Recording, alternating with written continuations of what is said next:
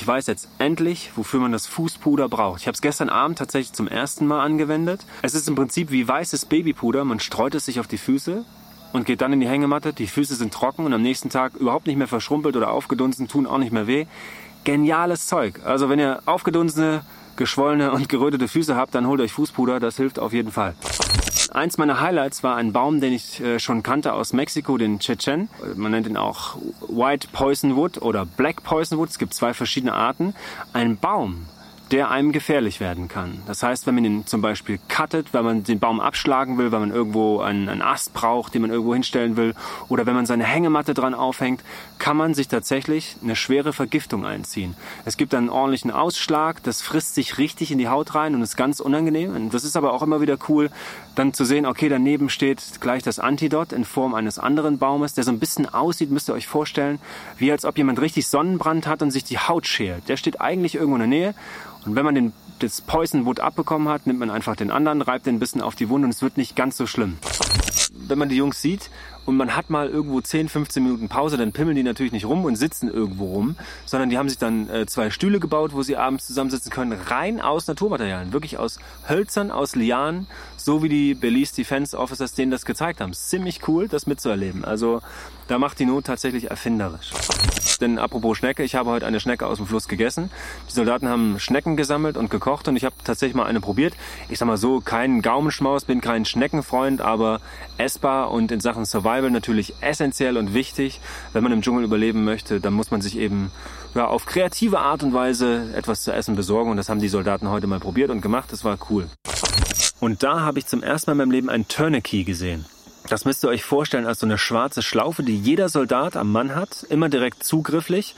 Und man schnappt die sich zum Beispiel, wenn man eine Schussverletzung hat oder eine schwer blutende Wunde und kann die zum Beispiel in der Leistengegend, also um den, um den großen Oberschenkel drum machen, zuziehen und dann ein, mit so einer Art Schlüssel zudrehen und dann wird das immer fester, fester, fester und ihr bindet quasi ab. Die Soldaten haben sich aber auch im Camp, damit sie nicht so weit laufen müssen, auch eine Felddusche gebaut. Finde ich auch ganz cool. Schwarzer großer Wassersack mit einem kleinen Schlauch dran, aufgehängt irgendwo, aufgerät, zack, kann man auch da kurz duschen. Ist fürs Zähneputzen abends auch gut.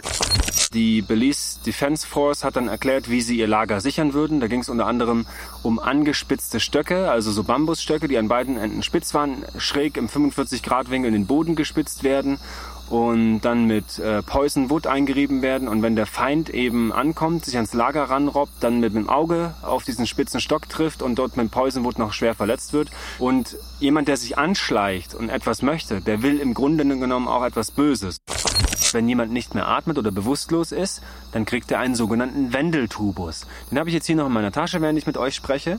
Das ist ein, ich würde sagen, etwa 15, 16, 17 Zentimeter langes ja, Gummiröhrchen im Durchmesser von 2,6 Zentimetern mit so einem kleinen Stopper am Ende. Der wird in die Nase eingeführt, den darf man kurz anlecken und dann wird er da reingesteckt bis zum Ende. Und der kommt hinten im Rachenraum wieder raus und den kann man dann, wenn man den Mund aufmacht, auch sehen. Und das Ganze ist einfach dazu da, dass man gut atmen kann und dass der Soldat, der eben irgendwie ein Trauma hat oder verletzt wurde oder nicht mehr richtig atmen kann, dann wieder atmen kann oder respektive auch beatmet werden kann. Die Jungs mussten dann ein ja, einen sogenannten spanischen Reiter selber bauen. Das haben sie alles mit Materialien aus dem Dschungel gemacht. Ihr müsst euch das so vorstellen, zwei Xe und dann einen Baumstamm in die Mitte drüber gelegt, das eine Fahrzeugsperre darstellt. Dadurch werden dann Fahrzeuge verlangsamt und man kann die kontrollieren und das haben wir natürlich auch noch geübt. Gab es noch eine Situation, vor der ich hier immer alle gewarnt habe, fast nicht in fremde Rucksäcke, die ihr nicht selbst gepackt habt, fast nicht in dunkle Taschen, immer schön vorsichtig alles ausschütteln ich fasste in eine fremde Tasche, nahm mein Handtuch heraus und was hatte ich auf der Hand sitzen? Eine Bananenspinne, inklusive Kokon.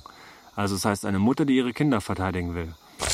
Es gibt noch so, ein, so kleine Tricks und Kniffe, wenn man die Hängematte am Baum festgemacht hat, dass man an den beiden Schnüren, weil man braucht ja zwei Bäume, also beide Schnüre, nochmal so eine kleine andere Schnur befestigt, an der der Regen zum Beispiel abläuft. Das sind so kleine Tricks, die man sich hier aneignen kann, die einem das Leben tatsächlich erleichtern. Und dann läuft der Regen nicht an der Schnur in die Hängematte. Eine Schlange würde nur zubeißen, wenn ich zum Beispiel drauf treten würde. Oder sie sitzt eben in meinem Schuh oder in meiner Tasche, weil ich sie nicht richtig zugemacht habe und ich lang rein. Das gilt es tunlichst zu vermeiden und sowieso hier nachts ist es extrem wichtig, sich mit festem Schuhwerk, langer Hose zu bewegen. Mit besonderer Vorsicht, weil ich möchte wirklich nicht von der Schlange gebissen werden. Die Belize Defense Force hat aus vier Stöcken und ein bisschen Liane, eine eigene Trage gebaut und ich habe beide ausprobiert.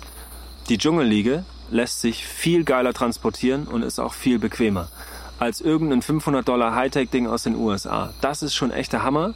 Da sieht man, wie man mit ganz einfachen Mitteln im Dschungel eben sowas bauen kann und sich dann retten kann, beziehungsweise seinen Kameraden retten kann. Das sind so die essentiellen Survival-Skills, die man hier im Dschungel eben braucht. Und das ist das, was die Soldaten und Soldatinnen hier eben auch erlernen. Es geht tatsächlich darum, mit dem Dschungel klarzukommen und sich den Dschungel nicht zum Feind zu machen, sondern eher zum Freund. Den Dschungel und all seine Möglichkeiten zu nutzen.